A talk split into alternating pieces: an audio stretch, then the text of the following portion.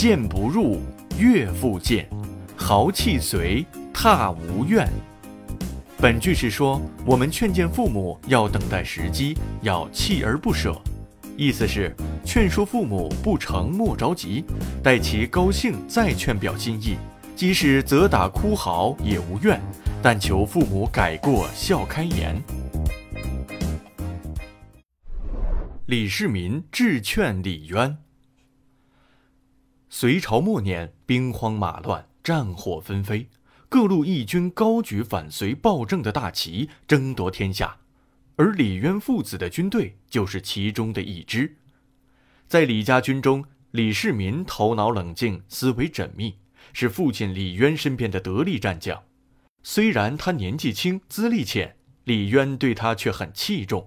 常让他到军帐中和老将领们一起商议进攻退敌之策。李世民并没有因为自己人微言轻而一味地对老将领唯唯诺诺，他经常勇敢地发表自己对战局的见解。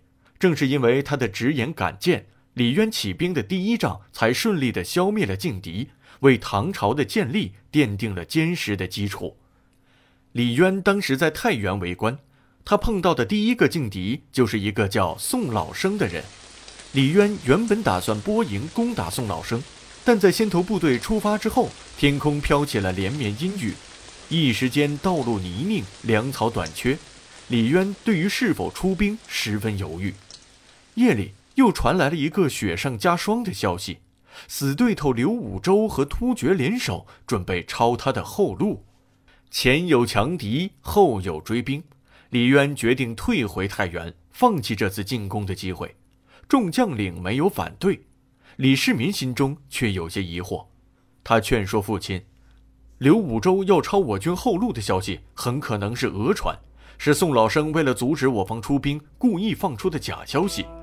如果我们这次不把握机会，一鼓作气歼灭宋老生的军队，就会后患无穷呀。”李渊觉得李世民年少轻狂。断然拒绝了他的劝谏，李世民又进谏了好几次，李渊都没有采纳。撤军令马上就要下达了，李世民忧心忡忡，整夜在床上辗转反侧，睡不着。经过一夜的思考，他决定再次劝说父亲。天快亮的时候，李世民跑到父亲的帐篷门口，守卫的亲兵不让他进去，情急之下，他跪在门口嚎啕大哭起来。李渊被帐外传来的伤心的哭声吵醒了，他披上衣服走了出去，发现市民跪在地上哭泣。他将儿子扶起来，问他如此伤心的原因。李世民含泪说：“孩儿无法说服父亲不要放弃此次大好机会，心中十分难过。”随后，他再次将这一仗的形势以及利弊向父亲详细恳切地分析了一遍。希望父亲能收回撤军令。李渊比之前冷静了很多，在儿子的劝说下，他最终决定继续进攻宋老生，最终打出了漂亮的第一仗。在后来的战斗中，父子并肩作战，终于平定了各地的反王，开创了唐朝盛世。人非圣贤，孰能无过？父母也是如此。面对父母的过错，子女若能及时劝谏，便是父母的幸运。